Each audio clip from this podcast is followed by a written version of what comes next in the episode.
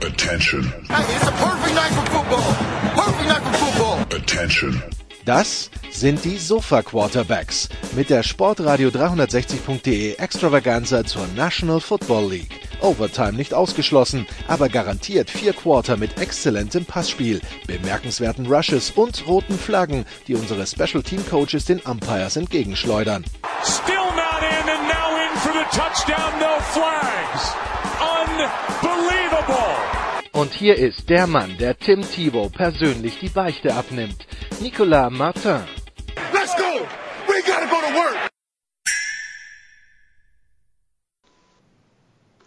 Sport 360, die Sofa Quarterbacks GFL Edition nach der College Football Preview auch noch der Blick auf die GFL Spiele des letzten Wochenendes und des äh, nächsten Wochenendes.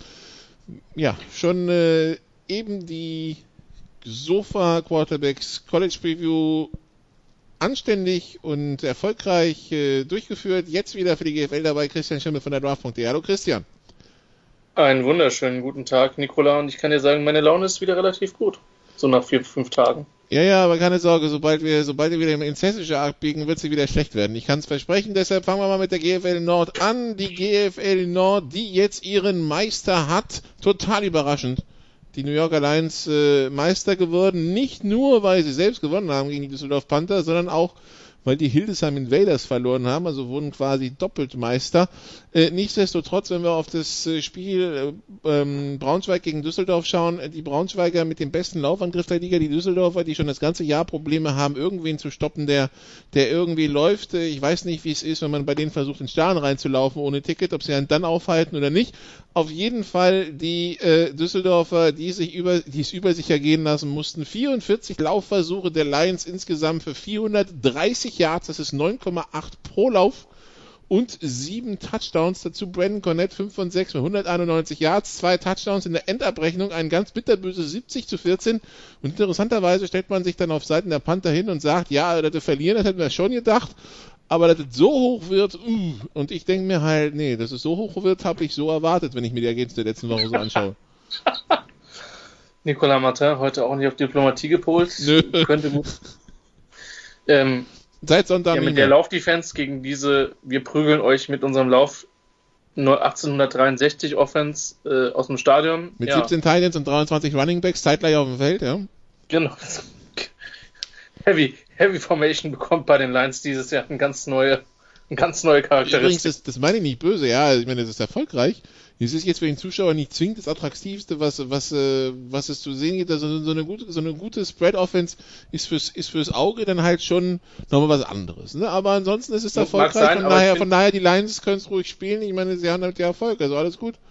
Ich finde es als Kontrast durchaus interessant, weil man das in den letzten Jahren so in der Form einfach kaum gesehen hat. Markus Gran hat das bei Frankfurt versucht ähm, und hat das auch recht erfolgreich gemacht. Bis zu einem gewissen Grad in Köln hat man das bis zu einem gewissen Grad versucht. Ähm, bei den Rebels offensichtlich. Ähm, die sind dieses Jahr komplett von ihrer DNA weg. Aber so konsequent. Ich meine, wenn du halt 70 Punkte machst und dein Quarterback wirft nur sechsmal, ja, dann, ähm, dann weißt du Bescheid. Georgia Tech, ist, Georgia Tech und Army lassen grüßen. Genau, der, der, der, der, die Laufdefense der, Pan, der Panther war ja ohnehin ein Problem. Ähm, das könnte auch in der Relegation dann zu Schwierigkeiten führen, das hatten wir schon besprochen. Glückwunsch Lions. Verdient der Meister, bis dato ungeschlagen ähm, denke ich, also muss man auch einfach wertschätzen, was da passiert. Und dieses Jahr hat sich Tomlin gerade schematisch offensiv komplett verändert. Ich denke, dass das überhaupt nicht der Plan war mit dem starken Wide Receiver Core, aber hey, es funktioniert. Die Defense ist knüppelhart. Das wird kein Spaß, egal wer gegen die spielt. Ähm, also deswegen großen Respekt, Hut ab, Glückwunsch. Und ja, man weiß noch nicht, gegen wen man im Süden spielt als vierten. Aber ich denke schon, dass da der Auge, das Auge klipp und klar auf Frankfurt ist und damit sind nicht die Universe gemeint, sondern wirklich die Commerzbank Arena. Okay, also das zu den New York Alliance Braunschweig. Dahinter wird es ein bisschen komplizierter, denn äh, die Hildesheim Invaders ohne Casey Terrio, ohne den gesperrten Nate Morris ging's nach ging's nach Köln und äh, man verliert 14 zu 0 im Kampf um Platz 2, ist aber nichts passiert, weil sich zeitgleich Dresden in Berlin hingelegt hat, 13 zu 16. Wir haben mal so ein bisschen das Gefühl, da ist ein kleines Schneckenrennen ausgebrochen zwischen den beiden, Dresden und Hildesheim, die die letzten Wochen gerade im Duell mit, äh, mit Top-Teams und Playoff-Kandidaten alles andere als gut ausgesehen haben. Und äh, jetzt am Wochenende kommt dann das, äh, kommt dann das, Duell zwischen den beiden, da kommen wir später zu. Aber fangen wir mal bei Hildesheim an. Äh, die Hildesheimer also angeführt von Chris Andrews, dem, dem Backup-Quarterback. Ähm, dann schauen wir drauf, 22 Läufe für 40 Yards, Chris Andrews 10 von 24 für 89 Yards und kein Touchdown, auch keine Interception. Ähm, Hildesheim 8 First Downs, Köln 22, Hildesheim 129 Total Yards an Offense, Köln 389. Ähm, bei den Strafen beide 9. Ähm, Hildesheim 2 von 11, Köln 1 von 8. Also es war kein Spitzenspiel. Köln aber mit dem, was an Team übrig ist, halt mit der mit der couragierten Leistung, mit, äh, mit Jackson auch äh, den besten Receiver der Woche in der ganzen GFA, sieben Catches für 152 Yard, ein Touchdown und am, Renn, am Ende reicht's halt für einen Sieg, aber nicht mehr für die Playoffs. Äh, was nehmen wir aus diesem Spiel mit, Christian?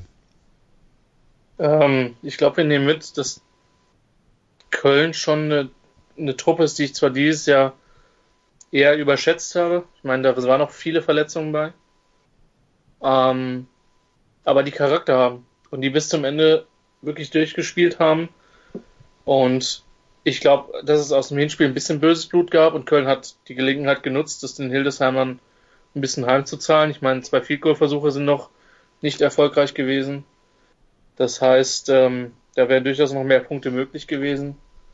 Also für Hildesheim mit Sicherheit so ein bisschen ein Schlag ins Kontor. Und ich habe ja gesagt, Nikola, ich bin wirklich gespannt, wie die nicht nur durch die Niederlage gegen die, in, gegen die Lions ähm, zurückgeworfen werden, sondern auch was das mental macht.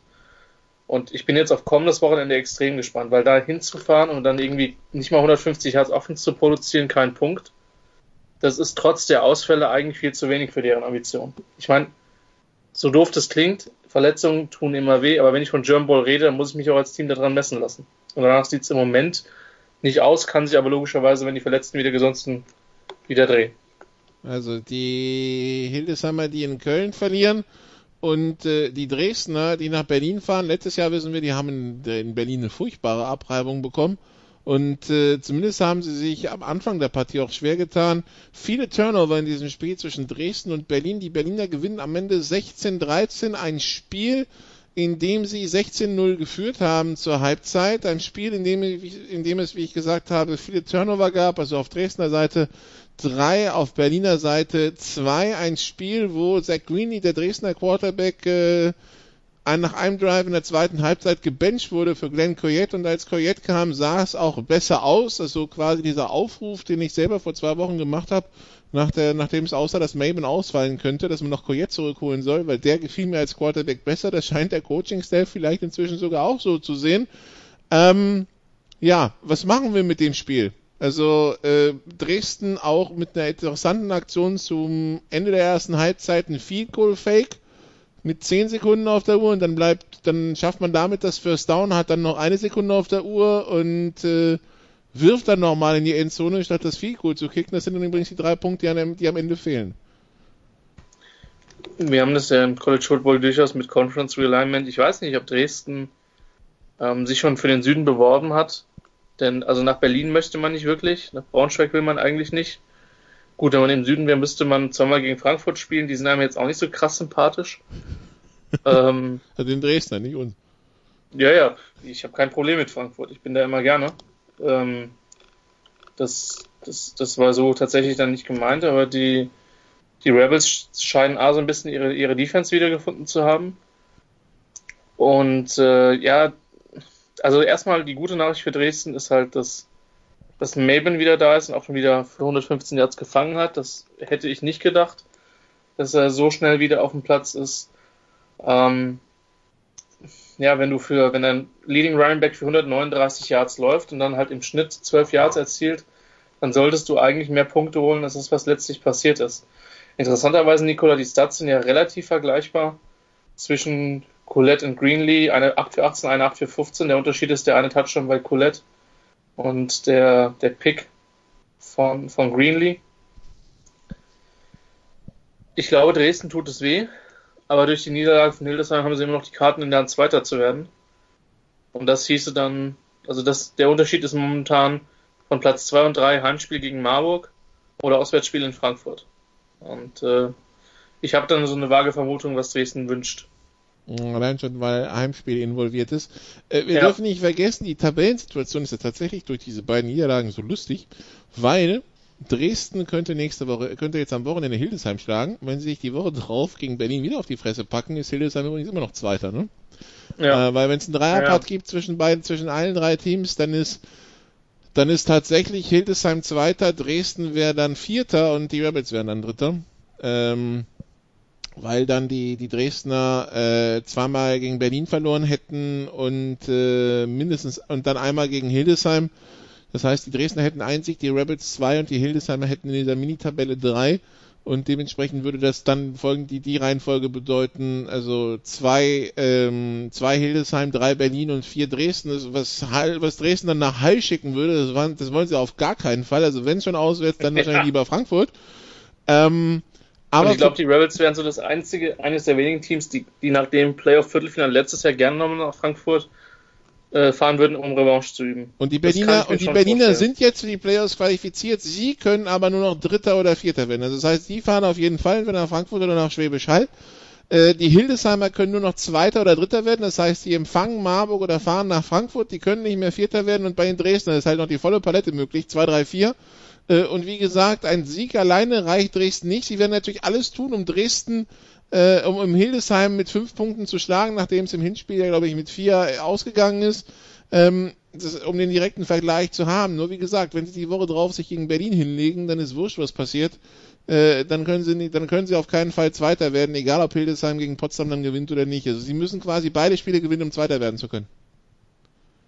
Ja, und das ist durchaus herausfordernd. Ne? also außer sagen, die einzige Ausnahme wäre, wenn Berlin sich am Wochenende in Kiel hinlegt. Dann könnte Dresden sich tatsächlich eine Niederlage gegen Berlin leisten, wenn der Sieg gegen Hildesheim hoch genug war, wenn Hildesheim dann gegen Potsdam verliert.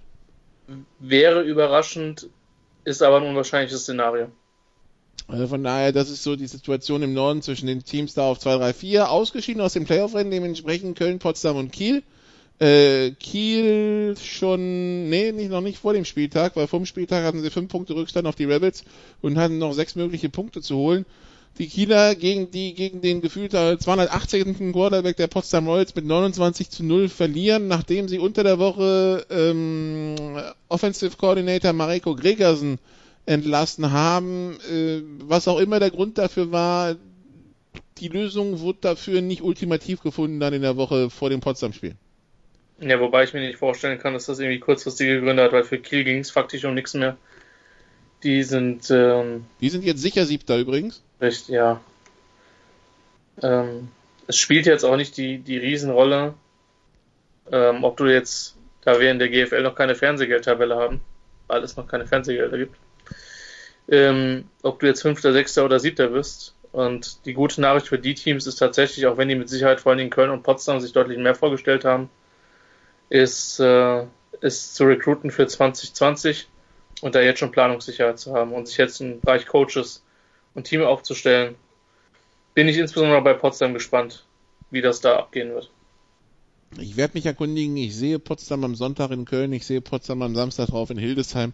Und dann schauen wir mal, wie sich schon mal die letzten zwei Spiele angehen. Zwischen Potsdam und Köln geht es dann quasi im Duell darum, wer wird Fünfter in der GFL und äh, dann, äh, genau, Köln spielt dann die Woche drauf nochmal gegen Düsseldorf in Düsseldorf und Potsdam spielt dann in Hildesheim. Äh, Gibt es irgendwas sonst noch zum Norden zu sagen, außer dass Emshorn jetzt auch unter der Woche zum, äh, also am, Wochenende zum äh, offiziellen GFL 2 Nordmeister wurde. Das heißt, wir wissen jetzt, die Relegation wird, wie wir schon seit quasi Juni vermuten, Düsseldorf gegen Emshorn lauten. Genau, das ist fix. Und ähm, denke ich, wird vor allen Dingen von Elmshorner Seite aus mit Freuden erwartet werden. Weil ich glaube schon, dass die sich da als Favorit sehen. Wir werden gespannt sein, die, die Elmshorner, die sich natürlich auch viel verstärkt haben mit Hamburgern und Kielern, die viele im Coaching-Staff haben, die auch schon GFL-Erfahrungen haben, sowohl als Spieler als auch als Trainer. Von daher lassen wir uns überraschen. Kurze Pause, dann geht's hier weiter mit dem Süden und mit äh, Christians Mega-Rant. Bis gleich.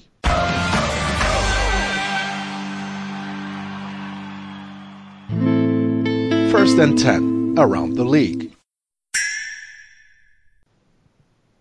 Teil 2 der Sofa Quarterbacks GFL Edition und wir schauen auf die GFL Süd, wo die Schwäbischer Unicorns, die schon als Meister feststehen, spielfrei hatten zur zweiten Woche in Folge, 24 zu 0 Punkte. Dahinter Frankfurt, die jetzt fest auf Platz 3 sind mit 20 zu vier Punkten. Die Frankfurter, die allerdings äh, doch größere Verletzungssorgen in der Defensive haben. Also wenn man sich die Starting Defense der Frankfurter in Kirchdorf anschaut, äh, da sind da fehlen viele Namen, zum Beispiel den Namen Silva Gomez oder so. Äh, deshalb auch äh, nur ein 55 zu 28. Äh, DJ, ähm, BJ Lowry hat zum Beispiel auch gefehlt. Ähm, nichtsdestotrotz, die gute Nachricht für Frankfurt ist, selbst wenn es in der Defense gerade nicht so läuft wie jetzt, die Offense spurt weiter. Rodney 155 Yards, 4 Touchdowns. Steve Cluley 15 von 23, 319 Yards, 3 Touchdowns. Ähm, ja, ähm, das bleibt explosiv jetzt den ganzen August schon. Und das ist die Gefahr für die Teams, für die anderen Teams. Die Offense kommt jetzt so langsam ins Rollen. Ähm, um die Defense mache ich mir keine Sorgen, wenn sie gesund ist, Nicola. Ja. Das ist ja. So. Und das Ding ist, Platz 2 ist sicher, das heißt, die können jetzt wunderbar mit den Kräften haushalten in den nächsten Wochen. Und wenn ich Frankfurt bin und sie haben ja ein bisschen mehr Tiefe als andere Mannschaften, dann ähm, gebe ich meinen Startern 1, 2 Serien und dann entspanne ich mich und weil es völlig egal ist, wie es ausgeht. Also klar, das Spiel gegen Marburg, das wird vermutlich dann schon nochmal ein Prestige-Spiel sein, das werden wir nicht verlieren. Aber ja, aber das wird, glaube ich, so NFL Preseason Modus. Also sprich, die Starter spielen eine Halbzeit und danach war es wahrscheinlich, ne? Richtig. Spätestens ab dem zweiten Viertel. Und deswegen, das ist die gute Nachricht für Frankfurt. Ähm, die können sich jetzt ganz entspannt in ihren Liegestuhl setzen und schauen, was da im Norden so passiert und wer da kommt.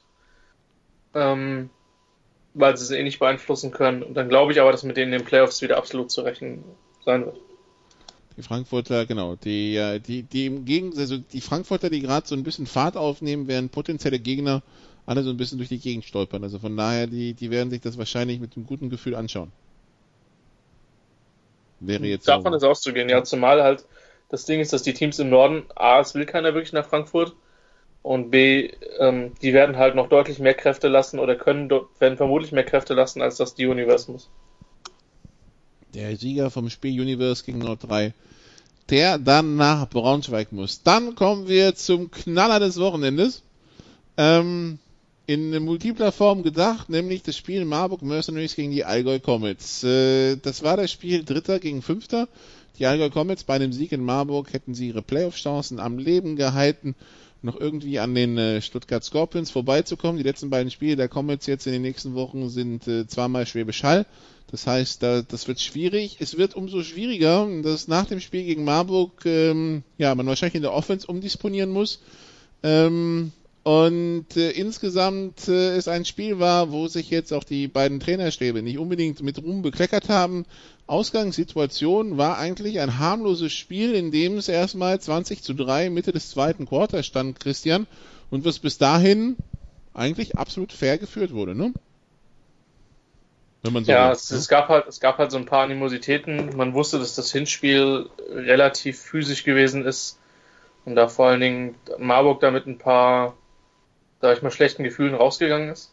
Genau, die Marburger, die, die meinten, es hätte ein paar Aktionen gegeben, wo Quarterback Jacob Sullivan wirklich spät angegangen wurde und die Schiedsrichter dort zu wenig eingegriffen haben und dementsprechend auch wohl dann so ein, so ein Tape zusammengestellt haben, den, das sie an, an die Schiedsrichter geschickt haben, so von wegen, ist das jetzt late oder nicht? Und ich nehme an, mit dem Mindset sind dann alle in dieses Spiel gegangen, sowohl die Spieler als auch wahrscheinlich die Schiedsrichter dieser Partie, die also wussten, okay, wenn es vielleicht Angriffe auf Quarterbacks gibt, dann äh, sind wir, dann werden wir zweimal drauf schauen und dementsprechend evaluieren. Es gab ein harmloses Roughing the Passer, äh, in der ersten Halbzeit, wo ähm, ich glaube Wagner war, Sullivan zu Boden reißt, nicht sicher ist, dass er zu Boden gegangen ist, weil er wieder genau. aufsteht und ihn einfach nochmal ein zweites Mal zu Boden reißt, dafür eine Flagge kassiert. Das war, das war nix, das war harmlos, das war nicht böse, das war passiert halt, ja. Ähm, ja. Das Ding ist halt, wenn er ihn nicht zu Boden reißt, dann äh, rennt Sullivan vielleicht los, weil nicht abgepfiffen war und dann ist ein Touchdown, dann darf sich Wagner einen, einen, einen Anschluss an der Seitenlinie abholen, das will er ja auch nicht. Also das war, das war nix. Aber dann, also die Gemüter eskalierten quasi wahrscheinlich ab dem Punkt, wo Nino Shimoish ungeblockt unterwegs war zu Quarterback Riley Yeldell und so hoch deckelt, dass er ihn quasi seine Helmkrone ins Kinn bohrt, was für Radical Dead erstmal einen Ausflug ins Marburger Krankenhaus zur Folge hatte. Es hörte sich erstmal schlimm an und wir fangen damit an, Christian. Ähm, er konnte das Krankenhaus aber am Dienstag wieder verlassen. Es war vielleicht doch gar nicht, also es war trotzdem heftig, aber es war nicht so katastrophal schlimm, wie wir es erstmal befürchtet haben. Ja, das, was wir da an, an unmittelbar direkten Informationen hatten, war echt Schwere Gehirnerschütterung äh, und äh, schweres Schädelhirntrauma und unter Umständen die Wirbelsäule mitgenommen. Ja. Äh, deshalb kam dann auch ein Notarzt, um ihn ins Krankenhaus zu bringen.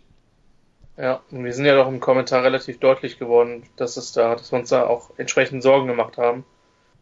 Es ist, es ist schön und das ist vielleicht die beste Nachricht der, der Partie, dass das ähm, keine schwerwiegenden Folgen hatte.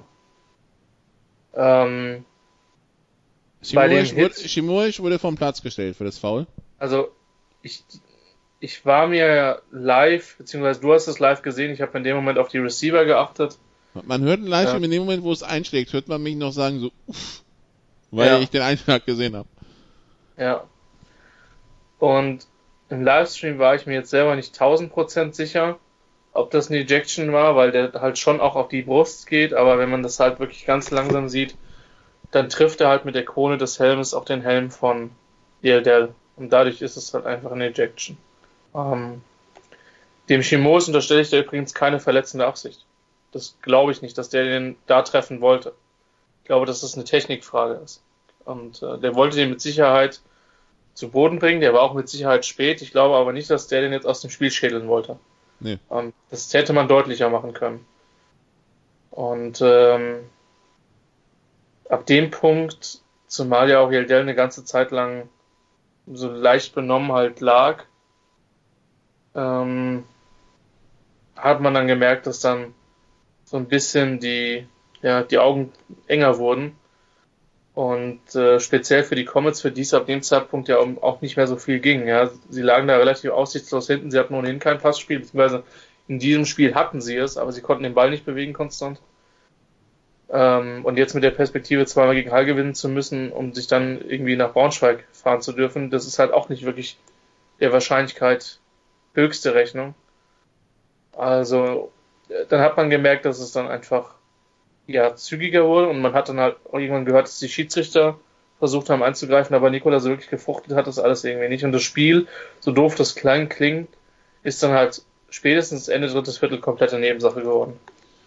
Äh, zum Quarterwechsel gab es nämlich eine Schlägerei zwischen dem amerikanischen Running Back der Comets, Lennis McFerrin, und dem äh, Marburger Defense Line Spieler Thierry Chapmo, äh, die darin resultierte, dass beide berechtigterweise des Feldes verwiesen wurde.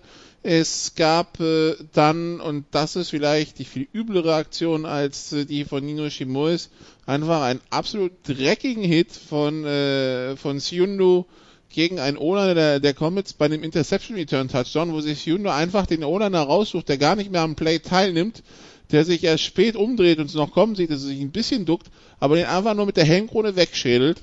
Und wo ich mir dann denke, sorry, sowas will ich auf einem Footballplatz in einer Liga, die ein bisschen was von sich hält, nicht sehen. Das war einfach nur Bushleague.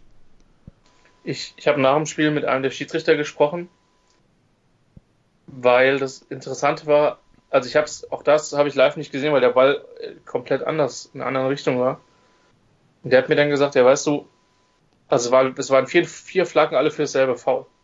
Ähm, und der hat gesagt, weißt du, wenn alle sich in eine Richtung bewegen, das ist bei einem Interception Return passiert. Und einer nicht, dann guckst du da als Schiedsrichter drauf. Und ähm, das unterstreicht dann vielleicht auch, wie ähm, wie in Anführungszeichen dreckig dann dieser, dieser Hit war, zumal es mit dem betroffenen Spieler der Comets da wohl auch schon gewisse Animositäten auf dem Platz gegeben haben soll. Das haben wir natürlich immer aus unserer Kommentatorenbüro da nicht immer ähm, sehen können. Das ist der eine Spieler, der kurz nach, also nach der Schlägerei gab es nochmal zwei unsportliche Verhalten, eins gegen Kempten und eins gegen Marburg, der das der Spieler, der weggeschickt wurde, die 21, die 71 Farmen, war derjenige, der das unsportliche Verhalten kassiert hat. Ja, also da hatte man aber auch gehört, dass es da irgendwie so durchaus Unzufriedenheit mit gewissen Verhaltensweisen gibt. Und ähm, so doof das klingt, das war halt ein Hit, um den wirklich wegzuschädeln. So, nichts anderes sollte das. Und äh, also du hast es, wie hast du es auf Twitter bezeichnet? Als einen der fünf dreckigsten Hits, die du irgendwie gesehen hättest? Ja. Irgendwie, oder? Irgendwie in die Richtung geht's noch, ja. Ja, und ich meine, du hast halt, weiß ich nicht, tausend, tausend Spiele bestimmt gesehen. Ähm, eher mehr, deutlich mehr. Eher mehr, ja. Also, also das, das, und vor allen Dingen, also A, der Zeitpunkt, das Spiel war durch, B, wir reden von einem Interception Return komplett abseits des Spiels. C, äh, der Spieler stellt halt seinen Kopf halt komplett rein. Also in, halt gegen, gegen einen Spieler, der, der, der Interception Return geht schon grob an diesem Spieler vorbei, aber den Olana hat es nicht interessiert. Er hat sich nach, nach man sieht dann in der Zeitlupe nach dem Pick, dreht er sich gar nicht zum Return, er dreht sich erstmal zur Sideline und schaut, was, äh, was irgendwie Sache ist und erst, erst als er sich wieder umdreht und gar nicht erst probiert, in diesen Spielzug anzugreifen, sieht er halt, sieht er halt, wie, ähm, äh, einer mit äh, wieder einer halt mit Helm voraus reingeschossen kommt. Also das war ein wunderbarer, also in der T-Rex-Liga ist das ein wunderbarer Block gewesen. Ja, wir spielen mhm. in einer Liga, wo Menschen unterwegs sind und die haben Arme und Hände, die man dafür benutzen kann. Genau, was mich noch am meisten überrascht hat, dass es da so wenig Reaktion gab. Also das wäre halt ein Grund gewesen, wo ich dachte, jetzt bricht eine Massenschlägerei aus. Vielleicht haben es auch einfach zu wenige gesehen. Wahrscheinlich.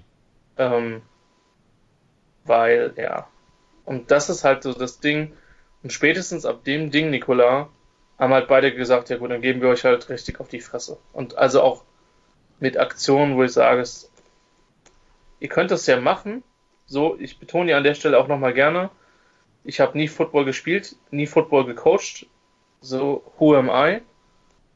Ähm, aber wir reden von einer kompletten Amateurliga. Und eigentlich Nikola, ist mir das in der GFL über weite Strecken fremd geblieben. Also, ich bin das nicht gewohnt, weil meistens ist zwischen den Teams doch schon immer noch ein gewisser Grundrespekt vorhanden. Und den Eindruck hatte ich zumindest bei einigen Akteuren jetzt nicht mehr. Ja, erinnert so ein bisschen das Viertelfinale Kempten gegen Kiel 2015, wo es auch komplett aus dem Ruder lief. Wobei irgendwann die Kempten dann tatsächlich aufgehört haben und die Kieler weitergemacht haben und dann die Flaggen kassiert haben und sich dann über einseitige Schiedsrichter Leistung beschwert haben. Das Ding ist ja, das Spiel ging ja dann weiter nach dem, nach dem, äh, direkt nach dem ja. Weggeschädel. Also gab es einen 82 Jahr Touchdown Pass auf, äh, auf Tristan McKevin zum 36-3. Beim Extrapunkt gibt es halt einen Angriff auf Henrik Schwarz, den Snapper des, äh, des äh, Field Goal Teams der, der Mercenaries. Henrik Schwarz, der Leading Receiver, der sich da am Knie verletzt hat. Zumindest humpelte er nach dem Spiel recht deutlich. Ähm, die Marburger, die nach diesem 36-3 auf die glorreiche Idee kamen, ein, äh, ein Onside-Kick zu spielen, der natürlich so ein bisschen wirkte wie Benzin aufs ganze Feuer gießen, das da eh schon drin war.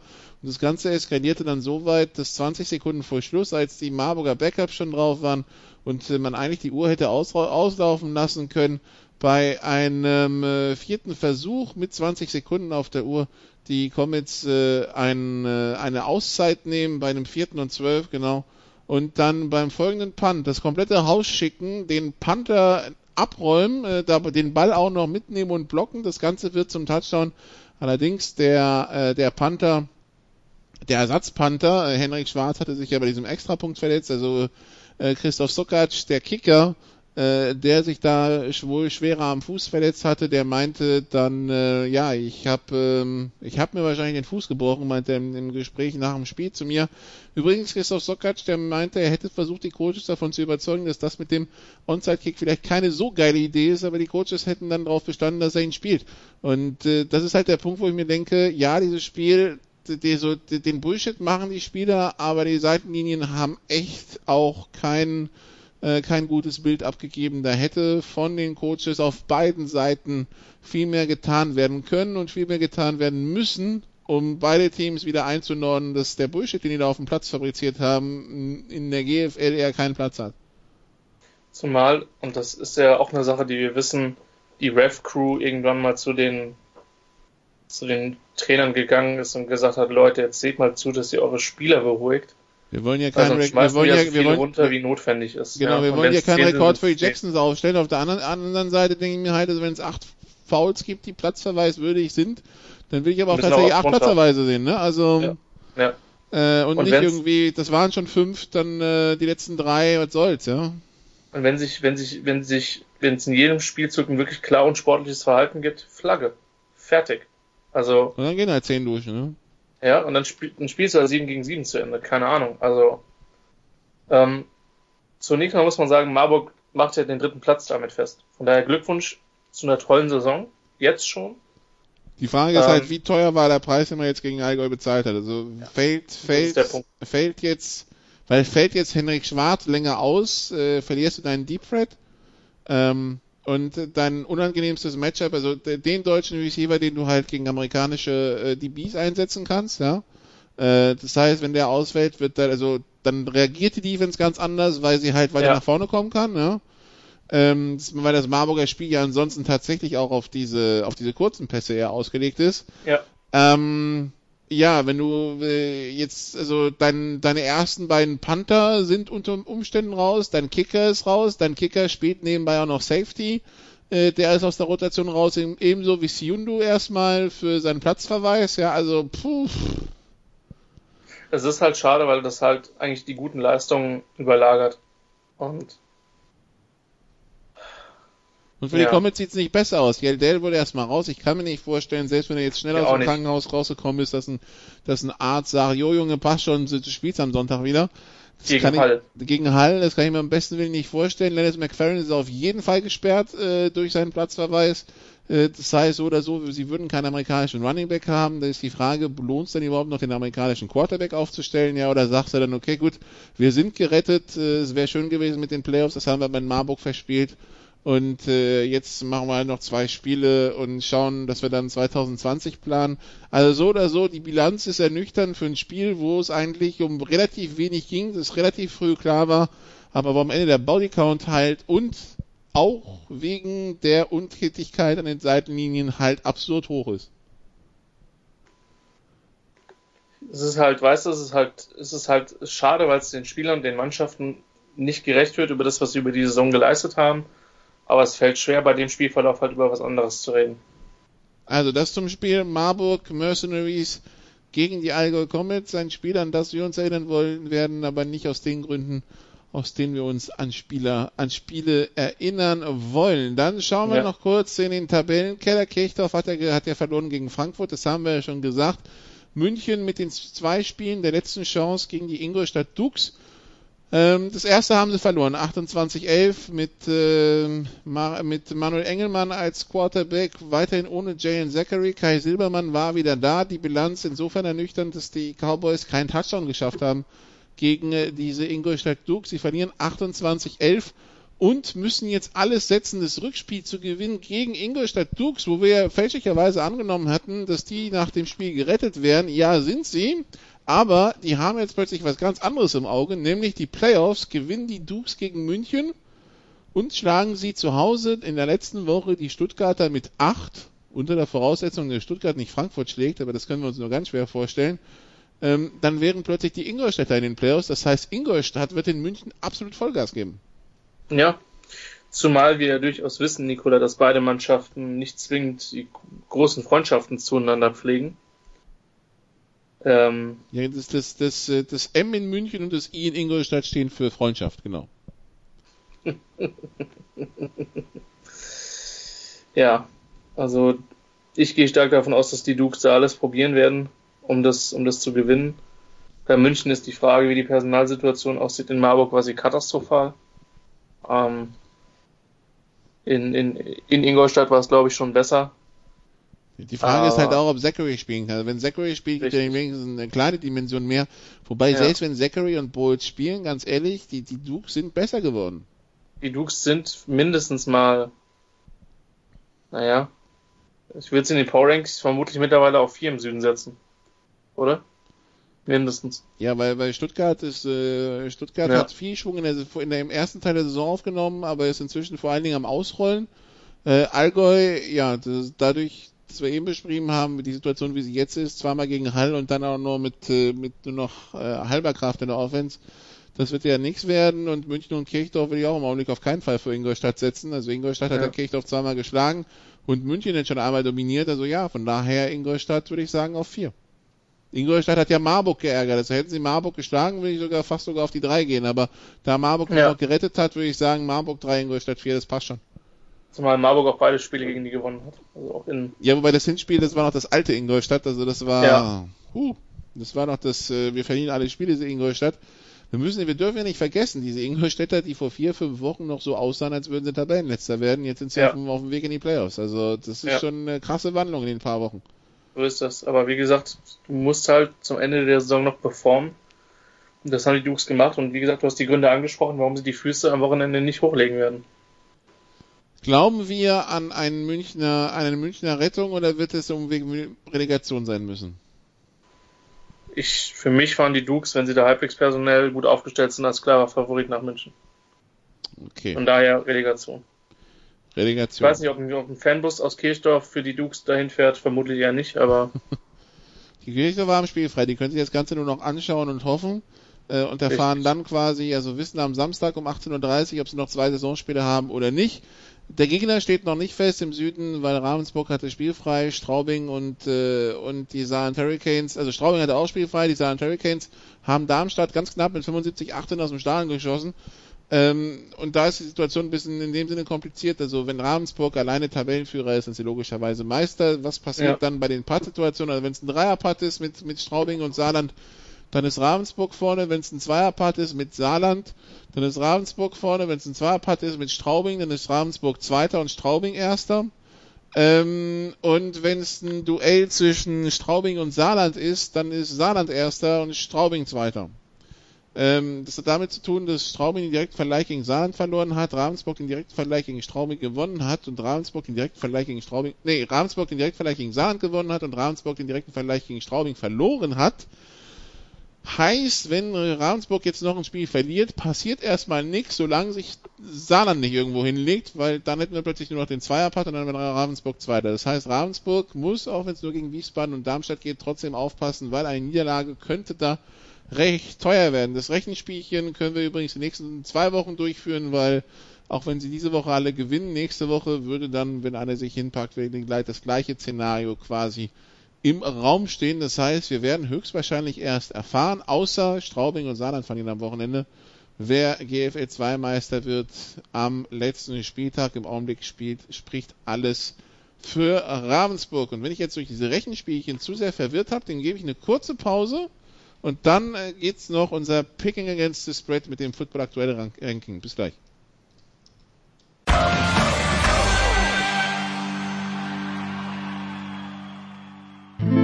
Bringing It Home, der 4-Minute-Drill. Teil 3 bei den Sofa Quarterbacks GFL Edition. Und wir sind angekommen beim Picking Against the Spread. Und wir nutzen dafür unser Football Aktuell Ranking, ähm, weil es keine Spreads in der GFL gibt, die das Football Aktuell Ranking Deutschland in äh, dem Siegwahrscheinlichkeiten aufgelistet werden.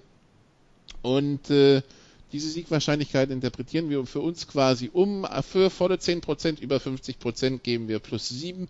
Für volle 5% geben wir plus 3 und errechnen uns daraus unsere ähm, Spreads, die wir dann besprechen. Und wir haben die 1 Schwäbisch Hall äh, auswärts bei den Allgäu Comets, die 13 Schwäbisch Hall, das letzte Spiel, das in der regulären Saison verloren haben, das war am 5. Juni oder am 4. Juni 2015 in, ähm, in Kempten. Ähm, das ist schon vier Jahre her. Schwäbisch Hall hat eine Siegwahrscheinlichkeit von 81 Prozent, Christian. Das wäre also laut, laut, unserer Rechnung ein Spread von 21. Ja, also Hall wird versuchen, das Spiel zu gewinnen, um die Serie aufrechtzuerhalten. Von, ich glaube, 46 sind wir mittlerweile ja. Spiele. Ähm, ich kann mir aber auch gut vorstellen, dass man früh versucht wird zu schonen 21 klingt realistisch. Die große Frage, mit welchem Personal der Allgäu auftreten wird. Dann könnte es auch deutlicher werden. Genau, sehe ich genauso. Dann Braunschweig die 2 gegen Düsseldorf die 20. Braunschweig äh, nur 83% Siegwahrscheinlichkeit. Das heißt, wir werden bei 21 bis 24. Zur Erinnerung, das Hinspiel ging mit plus 57 aus. Ja, ich denke, das sagt dann auch alles. Also, brauchen wir nicht groß drüber reden brauchen wir nicht groß überreden. Frankfurt Universe, die 3, ist zu Gast bei den Stuttgart Scorpions, die 10 am Samstag. Abend um 18 Uhr im Gazi-Stadion. Frankfurt 67% Siegwahrscheinlichkeit wäre Frankfurt mit 10 das Hinspiel gegen 51-12 aus. Ja, Ja, also das, das Ding ist, wenn, wenn wir Stuttgart irgendwie aus der Saison-Anfangsphase bekommen würden, würde ich sagen, die 10 sind realistisch. Ist die Frage, was Frankfurt an Spielern mitbringt. Ansonsten denke ich, wird es deutlicher werden. Eher Richtung 20. Dann die Berlin Rebels, die 4 gegen die Kiel Baltic Hurricanes, die 18. Das Hinspiel war eine ziemlich lustlose Nummer mit zwei geblockten Punts zum Touchdown am Ende. Das war dann der Sieg für Berlin, der deutliche Sieg für Berlin.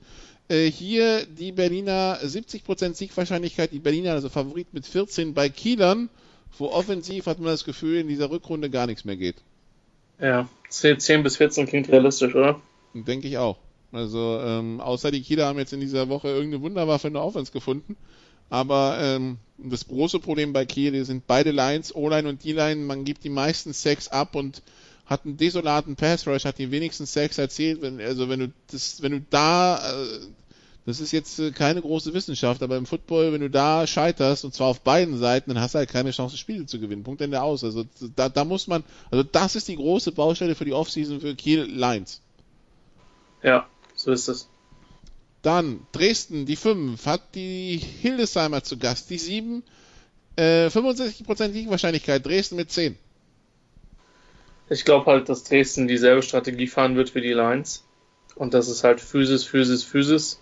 Vielleicht ein bisschen provozierend an einer anderen Stelle. Im Moment glaube ich, dass Dresden da der, der Favorit ist, weil die kriegen zwar offensiv auch nicht immer was auf die Kette, ähm, aber die sind disziplinierter als Hildesheim. Die Frage ist, ob sie den direkten Vergleich gewinnen. Das könnte interessant werden.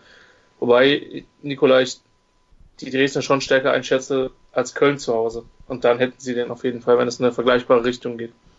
Ja, was äh, mich da so ein bisschen stört, dann ist äh, so ein bisschen die Turnoveritis bei Dresden.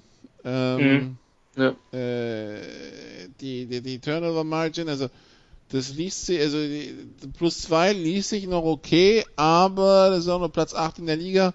Äh, 22 Ballgewinne stehen halt 20 Ballverluste gegenüber. Ähm, ich meine, Schwäbisch Hall ist 24, 21, aber Schwäbisch Hall macht halt immer noch Punkte draus. Ja? Bei Dresden haben wir das Gefühl, diese ganzen Ballverluste hemmen total die Offense. Und äh, das ist äh, das ist so ein bisschen die Sorge bei der ganzen Geschichte, weil es jetzt nicht so, dass sie in Berlin den Ball nicht bewegt haben, nur halt drei, drei Turnover in kritischen Situationen, darunter einer an der Ein-Yard-Linie. Das ist schon bitter. Ja, und das wirst du, das wird dann, das entscheidet dann Spiele. Und das wird dann, das wird dann interessant und deswegen die Partie für mich auch das Spiel des Wochenendes schlechthin. Genau, dann haben wir die Cologne Crocodiles, die 8 gegen die Potsdam Royals, die 9. Das sind beide Teams, die letzte Woche aus den Playoffs geflogen sind. Die, äh, die Crocodiles 58% Siegwahrscheinlichkeit, das wäre 3 bis 7. Ja, momentan gegen sehe ich Potsdamer, stärker. Gegen also, Potsdamer, hm? die wahrscheinlich keinen Quarterback dabei haben oder keinen Ich wollte gerade sagen, weiß nicht, ob du dich schon warm wirfst. Ähm, die, die, die, sag mal so, ich bin schon an so vielen Stellen in der Liga aktiv, also das Passspiel müssen sie schon ohne, mich hinkriegen. Aber wolltest du, wolltest du nie, nie mal Teil einer einer Monarchen, Monarchenfamilie, einer royalen Familie werden. Also und nicht dann, gegen die Kölner Defense. Okay, das kann ich wiederum nachvollziehen. Ähm, wenn Köln halbwegs gesund aus dem Hildesheim-Spiel gewonnen gekommen ist, sollten sie die Partie gewinnen, weil Potsdam einfach auch krass viele Verletzungen hatte. Und das Ganze auf dem Sonntag, weil das Spiel von dem Samstag auf den Sonntag geschoben werden musste, wegen des Heimspiels von Viktoria Köln in der äh, dritten Liga ist das jetzt inzwischen, ne? Ja. Genau. Genau, so, dann haben wir noch die Ingolstadt Dukes gegen die Allgäu Comets. Das ist äh, das Duell 12, äh, nee, nicht gegen die Allgäu Comets, gegen die Munich Cowboys. Die Cowboys sind Gastgeber, die 17 empfangen die Ingolstadt Dukes, die 12, so stimmt's. Die Siegwahrscheinlichkeit ist 50%, also Pick'em. Ja, ich sag Ingolstadt mit 10. Ich weiß nicht, ob Ingolstadt mit 10, aber Ingolstadt mit irgendwas, glaube ich auch. Mhm. Weil selbst wenn Boots wieder dabei sein sollte, ich habe keine Ahnung, ja. Gut, wenn Boots dabei ist, ja, aber der, der, der hat dann, der hat dann vier Wochen nicht gespielt. Ja, aber das ist dann schon ein Difference Maker. Also dann würde ich schon sagen, dass das Pick'em dann näher an der Wahrheit ist als. Ja, als aber Frage, auf der anderen Seite, wie viele Spiele hat, wie viele Spiele hat München mit Bowles, Silbermann und Zachary gewonnen, wenn die alle drei ja, am Zu wenige. Ja. Zu wenige. Das wird, das wird die Antwort auch aus München sein dieses Jahr.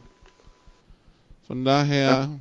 Ja, also ich bin gespannt. Das sind also die Entscheidungen am Wochenende. Ab nächster Woche können Sie auch bei Sport 1 dann die Zusammenfassung des Spieltags sehen. Vier Spielberichte dann im Kickoff-Magazin am nächsten Mittwoch um 22.15 Uhr ist die Premiere für diese Saison dann wieder moderiert, unter anderem von Max von Garnier und Sascha Gelow, den beiden German Bowl-Gewinnern für die Hamburg Blue Devils. Das waren noch Zeiten, kann ich dir sagen, Christian. Ähm, ja, ähm, uns gibt's natürlich nächste Woche auch wieder mehr US-Sport, gibt's auch in der Big Show. Nächste Woche sollte dann auch irgendwann ein NFL-Preview kommen, denn nächsten Donnerstag geht ja auch die NFL-Saison wieder los. Und dann gibt's Football en masse, die GFL geht in die spannende Phase, die NFL-Saison, die College-Football-Saison. Beginn für den Christian, für den geneigten Football-Fan ist der erfüllt sich gerade wieder der Traum eines jeden Septembers. Ne? So ist das. So ist das.